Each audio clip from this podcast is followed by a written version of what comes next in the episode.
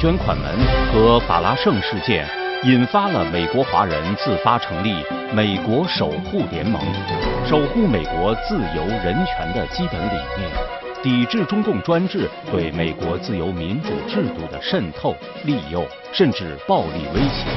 那些被中共收买利用、参与渗透破坏活动的海外华人或特务、线人，赶紧悬崖勒马，弃暗投明。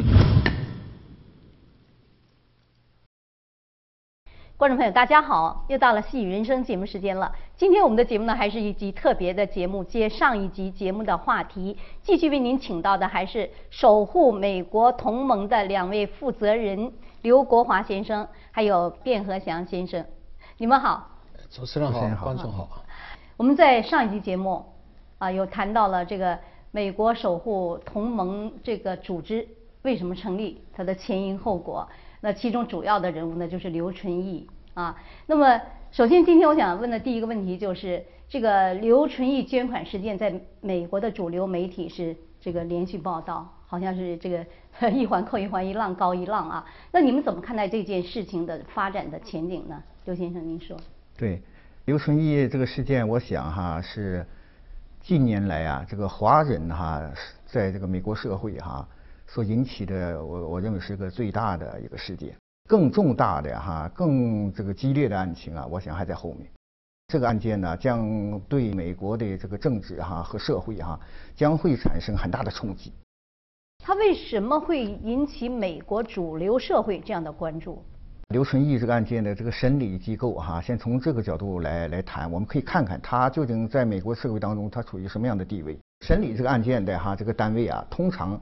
呃，由低到向高哈，一般有这么几个级别。从最低开始就是州啊，呃，比方说纽约州的陪审团，然后纽约州小陪审团，然后纽约州大陪审团，然后是联邦陪审团，然后联邦小陪审团和联邦大陪审团，它是最高级别的，就联邦大陪审团。而联邦大陪审团的审理哈，是由美国呃宪法第五修正案上面有明确的规定，就是说这类案件呢适用于死刑和重罪。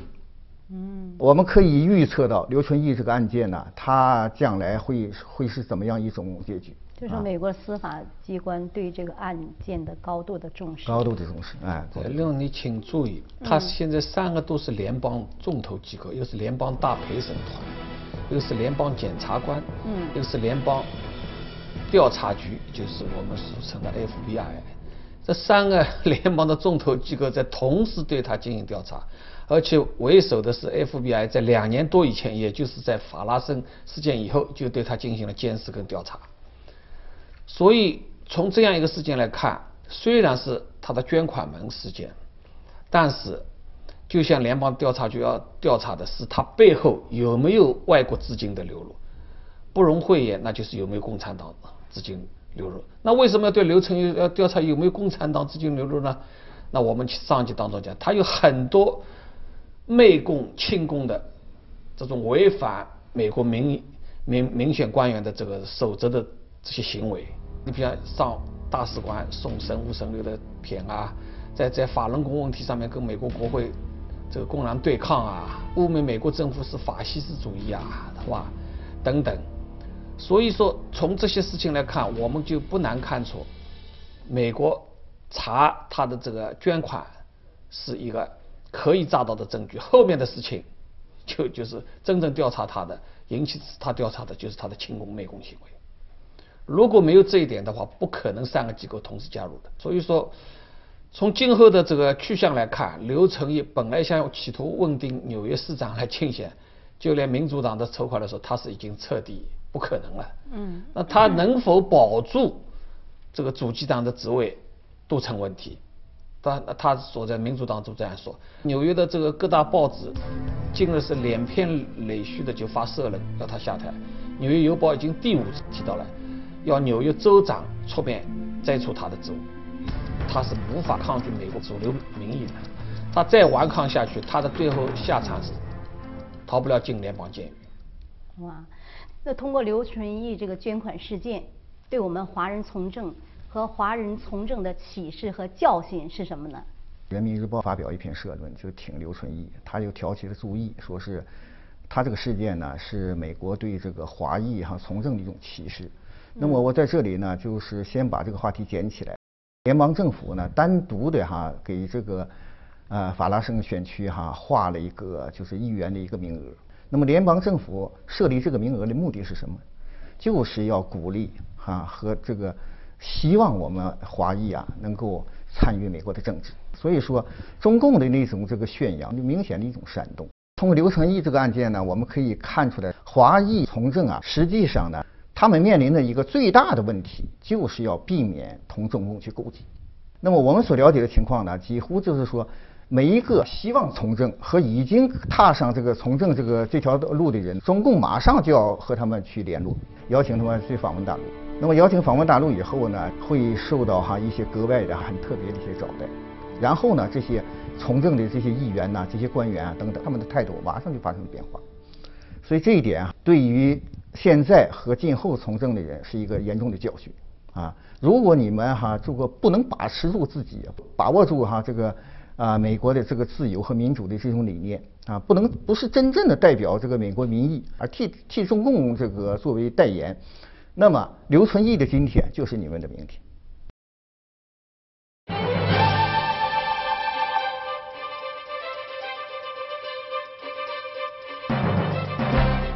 此前，二零一一年十一月，刘纯义的主要募款人潘新武也被联邦调查局逮捕，以欺诈罪遭到起诉。潘新武是纽约福建同乡会的侨领，他非法利用空头捐款人筹款。今年二月二十八日。纽约北京同乡会会长侯建立的女儿，二十五岁的侯佳，被指其以不法人头方式协助刘纯义募款，被联邦调查局逮捕，并且可能面临最高达六十年的有期徒刑。刘纯义这个投入将要灭亡的中共怀抱的华裔从政人，仕途将如何？如不悬崖勒马，就是中共海外的殉葬品。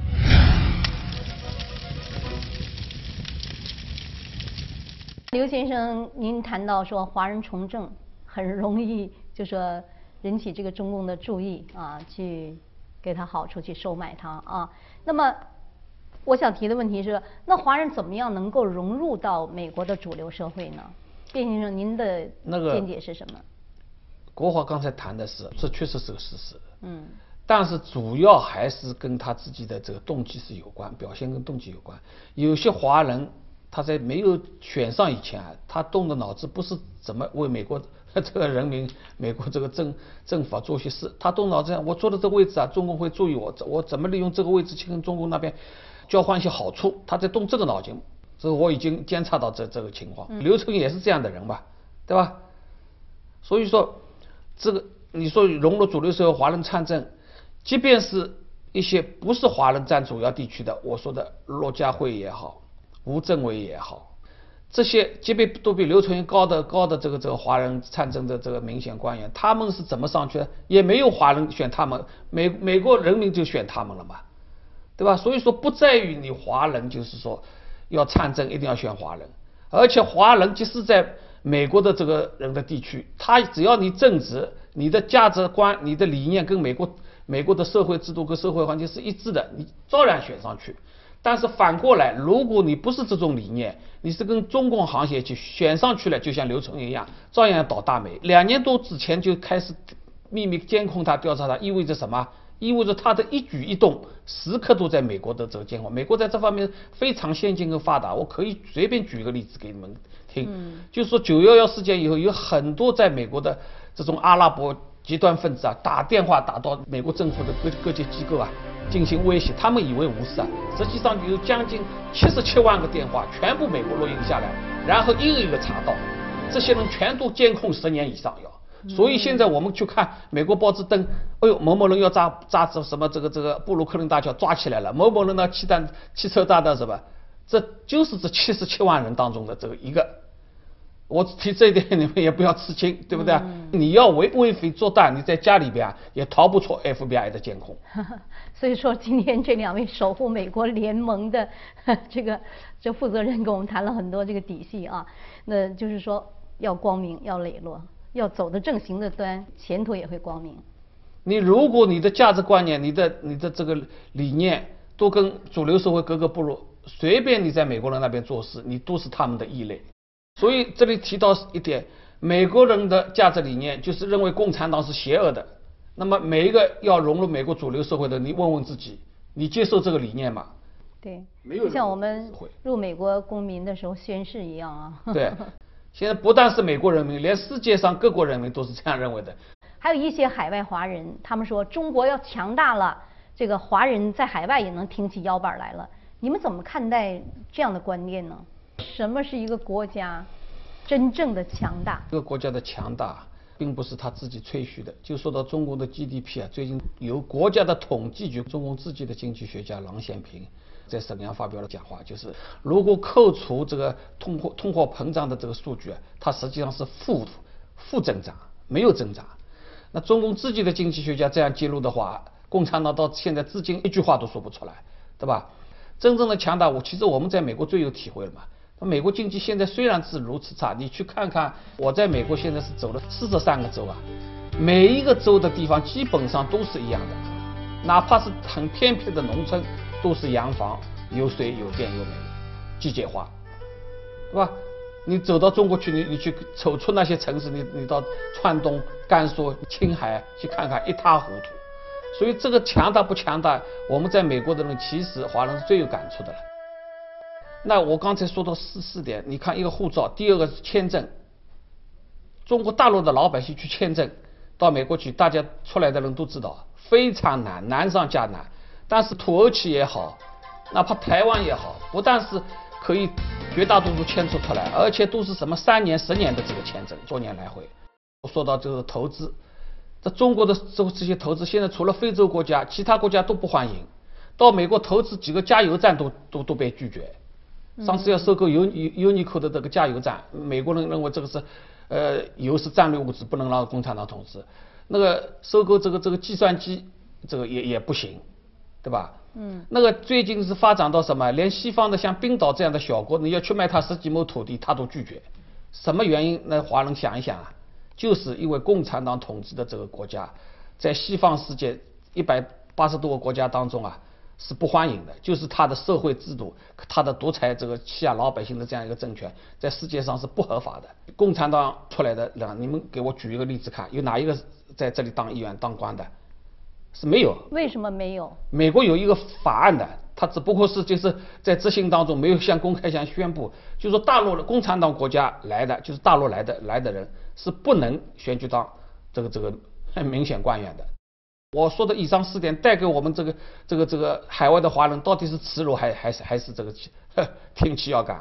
有人问我是哪里来的，我恨不得说是台湾来的，因为共产党都带给我的耻辱，对吧？当官又不能当，投资人家又不要，我不知道那些说要敢挺起来的人挺在哪里。这个中国华人还是我们自己还是要争气哦。对，一个国家真正强大，对于中国来讲，中共独裁政权的结束，中华民族才会真正强大，海外的华人才会真正的挺起腰。挺起腰板。哎，所以说不是他们所说的所谓的中共的和国家的所谓强大，而是中共这个独裁政权的垮台。二零一二年四月二十六日，大纪元独家报道，据悉。中共政法委书记周永康策划了2008年法拉盛事件，曾指使其副手王明华（化名）到法拉盛指挥特务围攻法轮功学员。去年，周永康这位副手再次潜入美国纽约法拉盛，由纽约北京同乡会会长侯建立接待。王奉周永康密令。还给因暴力攻击法轮功学员被美国警方逮捕的帮凶李华红颁发了所谓“感斗奖章”。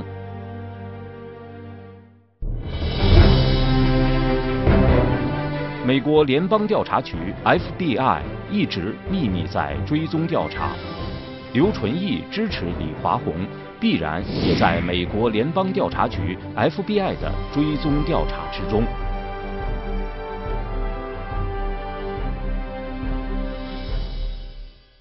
回过头来说，这个刘纯义这个事件，它是不是孤立的呢？有一个什么样的基础？刘纯义这个事件啊，有非常深厚的这个基础啊。我不知道主持人哈知不知道最近有一个数字，是美国一个教授啊，嗯，向美国国防部和那个美国政府提交了一个报告。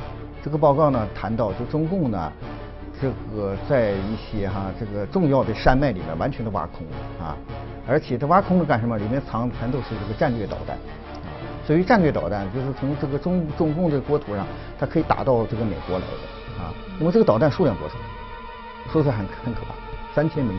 随时都可以发，都可以发射，嗯，但是我在这里呢，跟主持人也跟你说哈，就是说另一个数字，这个数字可能是更加惊人啊，也就是中共呢，在美国的国土上，现在它可以随时调动，被称为哈第五纵队的这个海外华人，他们是完全是被中共在背背后所操纵啊，而且接受中共的指令。我想问一下，您说这个第五纵队是怎么回事？对，第五纵队呢是一个历史上名词啊，就是说是一种潜伏的，是一个暗藏的力量。这些人呢是潜伏在美国的，是一种隐形的部队。我们通过什么可以证实他们是潜伏在美国的，而且是受这个中共的这个调遣的呢？就是通过法拉盛事件，零八年法拉盛事件大概前前后后大概有两个多月时间。那么最多的时候一天大概在法拉盛呢聚集了大概三千多人，甚至还有坐飞机来的华裔的移民。那么在美国政府哈对他们。信任哈和对他们提供帮助的时候，而他们在背背后呢，却秘密的投向这个中共啊，而且接受中共的调遣。那么下一步呢，就是说，凡是秘密的参加了中共的哈这个中共所调调遣的这种秘这个第五纵队的哈这些成员，这所有的海外的华人，不论他是拿到绿卡也好，还是公民证也好等等，你们要小心。啊，你们要注意，你们已经哈，就是说触犯了美国的法律。对于你们来讲呢，说摆在面前的最好的办法呢，就是尽快的向美国政府投诚，啊，向美国这个联邦调查部门呐，做出一些尽快的一些交代，啊，把你们内部的这些这些情况哈，这个尽快的这个说清楚，啊，越说的越快，啊，越在前面说清楚的话，那么你。有可能哈还会得到哈这个美国这个联邦政府的哈这个宽容。如果哈一味的哈这个走下去的话哈，我我想哈只会是死路一条。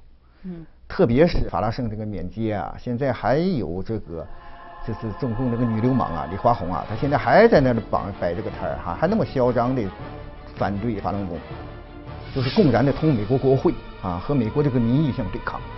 李华红这个摊位呢，实际上也是刘成宇搞出来的。因为当初李华红他们去申请的时候，一零九分分局并没有批给他们，然后刘成宇亲自去到这个一零九分局去为他们进行说项，然后才批出来的。您是说这个摊位当时就是这个叫李华红的这个女的，对，她没有申请下来，那刘春玉就到幺零九分局去说情，对对对对对，就给申请下来了，申请下来了，对，吧？哇，这个还真是对，是非常值得大家思考。是，对。那么现在刘春也遭到联邦联邦三个机构的调查了，对吧？就是说他的前程也就毁了，这没有什么前途可言了。主流社会 都都已经对他唾弃了，对吧？那么现在也应该轮轮到李华红了。嗯。他这几年来也是做了不少坏事了，侵害了就是法轮功学员跟非法轮功学员呢有几十起。像社区领袖玛莎，这个纽约市议员托尼阿维拉等等，他们就是狂妄到这种地步了。只不过当时就是说没有给他这个算这笔账。现在我们也正在向联邦各个机构，包括国会反映李华红这个探点是受到刘成宇的这个这个支持，就是出来的。所以刘华刘华红这么一个小角色，他现在每天拿这个中共的这个九十块钱工资啊，好吧？呃，是以这为这为职业的话，我看。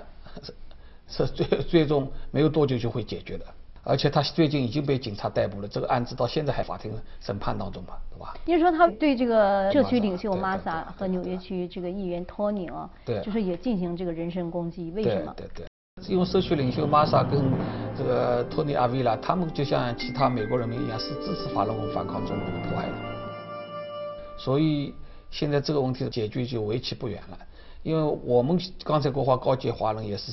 纯纯自言了！美国的主流民意机构，两个最大的主流民意机构，这个调查美国的民意，就是说，中共统治的中国了，美国人民认为是除了伊朗之后的第二大敌人。国华又说，美国教授就是这个，呃，研究出这个中共花了三千多这个呃公里的这个地下这个隧道啊，在部署着对美国的这个 核弹头，有三千多枚。美国是一个民意政府，这么多美国人认为中共是除伊朗以外的第二号大敌人。那么如果我们在美国的那些华人，如这样一个清楚的事实都都都不搞清楚的话，还跟在中共的屁股后面这个这个转的话，我看他们这最最终下场啊，就是刘春义跟李华红的下场。我也再次告诫一些华人，美国是一个绅士的国家，他平时很宽容的，但是我们可以从最近抓获的北美最大的这个特务头子叫唐宇华吧，给美国联邦抓起来了，对吧？就最近就是福建同乡会的这个这个这样一个外汇特务组织的头目叫潘兴武，对吧？也抓起来了。那么刘成英呢，现在就是已经是三项调查已经缠在身，对吧？那么如果我们对此不保持警惕，就是而随随便便的，就是说跟着中共跑的话呢，他会给自己跟他的家庭制造悲剧的。美国的刑法它是一个很宽容甚至的国，但是它的刑法是也是非常严峻的。你就看这两个人，唐宇华，如果罪成，判五十年；判刑无罪成，判二十年，够吓人的了，对不对啊？所以不要认为这是件小事，说谎帮他们顶这些小事。好不容易到了美国这样一个自由环境，为了一些蝇头小利啊，出卖自己的良心啊，跟着共产党跑的话，那你的子孙后代，因为你这样一个错误举动。而要丧失在美国世世代生活下去的权利，所以我们守护美国同盟啊，一个重要的任务就是帮助美国国会和美国联邦政府各级机构，就是提供华人社区一些亲共势力跟中共渗透的实际情况，让他们在制作政策的时候参考和政府执法时候的这个根据。实际上，在法拉盛事件以后，有很多拿到政币绿卡的，在参与法拉盛事件的那些就是亲共者啊。再次回大陆入境的时候，已经给移民局拦在外边了。他们的理由就是，根据移民法，你能够安全去、安全来，就是已经不需要美国政府保护了，就就拦在外边。哦，您是说？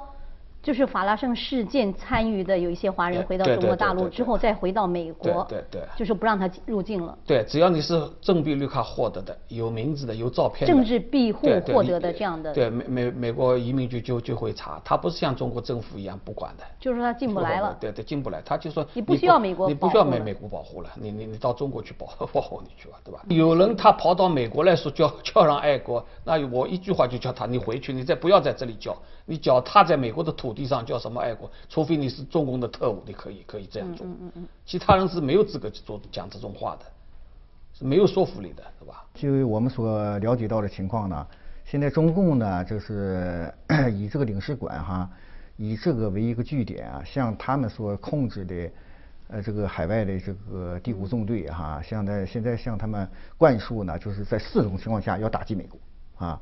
哪四种情况下打击美国呢？就是说，第一点，在接到指令的时候。啊，要打击美国。第二点呢，在美国受到外来打击的时候，就是美国政府、美国民众哈，这个呃，就是哈，就是这个比较虚弱的时候，就类似九幺幺事件，类似九九幺幺事件啊。第三种呢，就是说在中美交战的情况下啊。